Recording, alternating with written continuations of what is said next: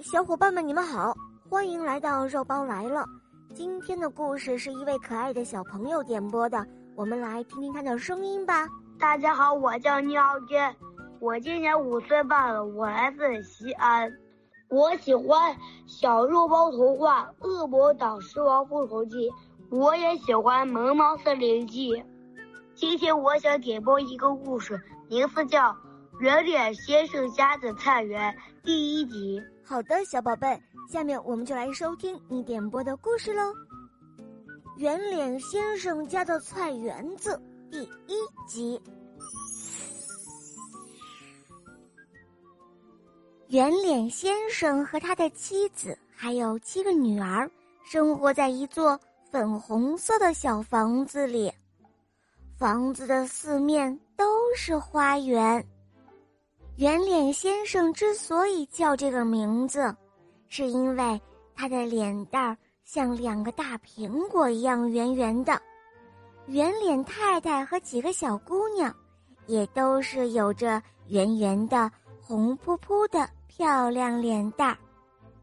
圆脸先生是个消防员，他每天早上都戴着亮闪闪的头盔，拿着灭火用的水管。高高兴兴地出门去上班，圆脸太太则是在厨房里做心形的奶油水果馅饼。至于那七个小姑娘们，就负责在放学后吃妈妈做的馅饼了，然后聚在一起吵吵嚷嚷，因为大家都想戴上爸爸那亮闪闪的头盔，来扮演消防员。这一天。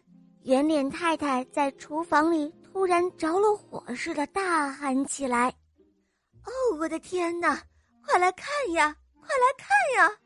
她拿起一个刚刚切成两半的番茄，“哇哦，瞧瞧这里面多美呀，就像燃烧的火一样。”小女儿圆脸丽丽突然哭了起来，她哽咽着说：“这不像火。”像一座通红通红的森林，森林里有透明的树木，还有湿漉漉的金色小果子。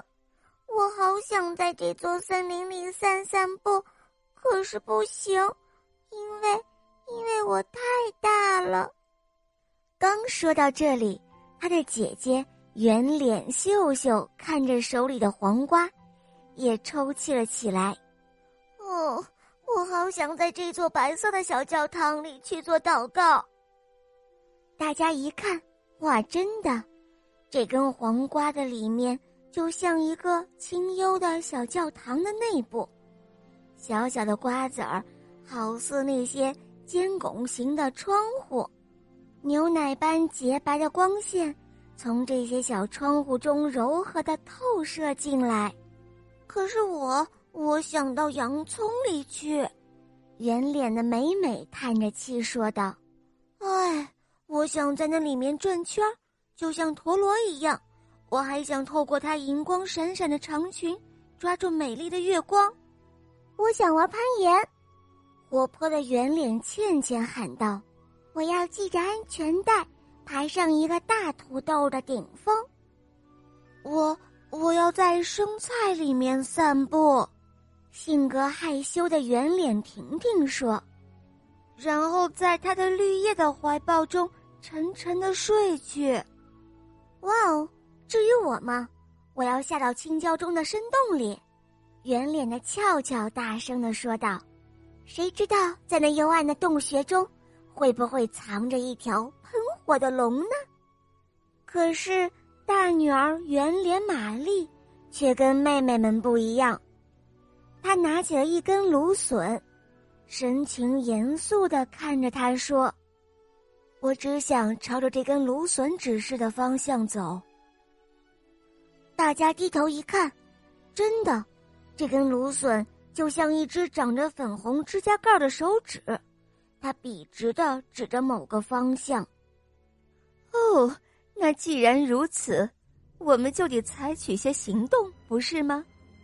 圆脸太太卷起袖子，决断道：“我们要在房子的周围开辟一个大大的菜园，为了能让蔬菜长得硕大无比，你们的爸爸圆脸先生将亲自用他的消防水管为菜园浇水。太好了！全家人高兴的欢呼着，吵醒了菜地里的精灵。当这些戴着缀满铃铛的无边软帽的绿色小人儿明白了这吵闹是为了一个神奇巨大的菜园子之后，他们决定帮助毫不知情的圆脸先生一家浇灌这些蔬菜。日子就这样一天天的过去了。这一天早晨，圆脸太太从厨房窗户向外一看。忽然又着了火似的大喊起来：“天哪！快来看呀！快来看呀！”听到了他的喊声，丈夫和女儿们急忙都跑进厨房向外望去。哇，真是让人意想不到啊！